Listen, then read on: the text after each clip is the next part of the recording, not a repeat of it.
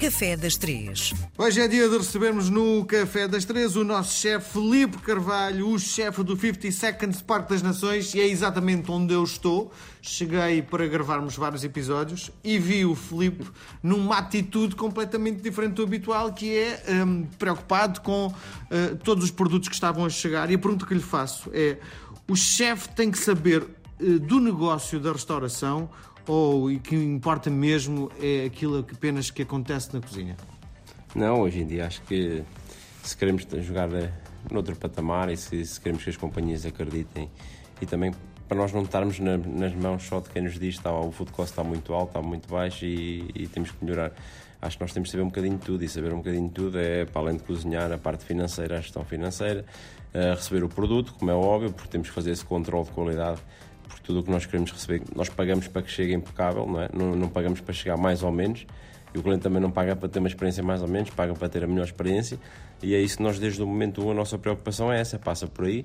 E depois, claro, eu como chefe tenho que ter a parte de gestão financeira, a gestão emocional em termos de equipa. Eh, é tudo, tudo um bocadinho, sim. Bom, quer dizer que então, para além daquela formação que teve eh, na escola de hotelaria, tem outro género de formação para poder, enfim, tomar conta de todas as áreas, no fundo, do seu negócio, não é? é isso foi um bocadinho a formação da vida, não é? Porque a escola dá-nos sempre as bases para nós começarmos a trabalhar. Depois a vida vai-nos obrigando a, a, que a gente se especialize depois em certas coisas. Quando eu saí da escola, em termos de food cost, ou, poder fazer uma folha de Excel para poder ter o food cost ao dia e tudo mais, não sabia isso. Fui aprendendo, fui trabalhando mediante as exigências de cada sítio. Bom, e vi eh, alguns dos produtos que o Felipe encomendou e estamos a falar do top em Portugal não há melhor. Não, ou seja, em termos de produto não há melhor. Agora eu acho que as pessoas têm que, se, se comprarem a mesma qualidade que nós compramos, estão a trabalhar com o melhor. O nosso foco é esse, nós queremos o melhor para o nosso cliente e menos do que isso não aceitamos. Yeah. E qual é o seu fornecedor? Onde é que vai buscar? Onde é que chegam as coisas? Porque o Filipe já está no patamar em que não vai buscar, o material chega cá, não é? é? Eu acho que isso, quando os chefes dizem ir buscar, é sempre para contar uma história para as pessoas, não é? Porque a gente entramos aqui tão cedo, se nós tivéssemos que ir buscar ou comprar ou ir à lota, então não dormíamos, não descansávamos, a nossa vida não, não existia, não, é? não dava, era impossível.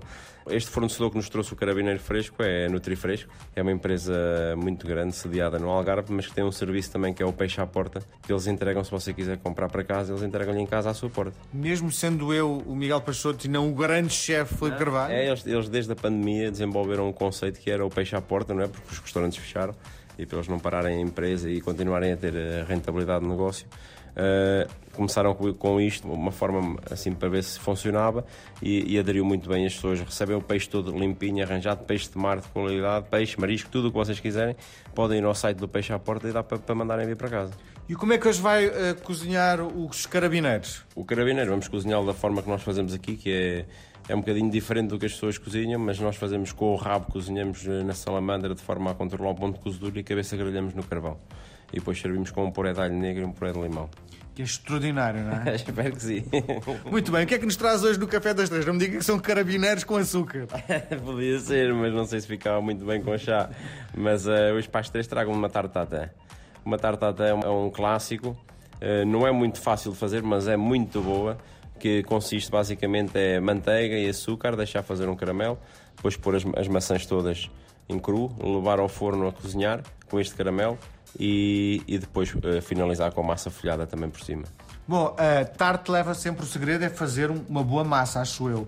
Eu costumo, sim, sim. quando faço em casa, vou às grandes superfícies e compro aquelas massas já feitas. Mas o Filipe já há mais fará coisa deste género. Qual é o segredo de fazer-se uma massa boa? A manteiga, não é? A massa folhada tem uma grande porcentagem de manteiga, portanto é usar uma boa manteiga, usar uma boa farinha e depois saber fazer as dobras da massa, que isso é o mais difícil, não é? Porque se as dobras não ficarem bem feitas, as camadas de manteiga e massa não ficam bem entrelaçadas, logo a massa não folha bem. E tem que ficar a descansar, não é? Um bocadinho, não é? Sim, sempre, sempre. Sempre porque, como leva tanta porcentagem de manteiga, se nós não formos pondo no frio, a manteiga começa a derreter, então vai ficar mal feita, de certeza. Muito bem, Filipe, voltamos a conversar na próxima semana. Até para a semana. Obrigado.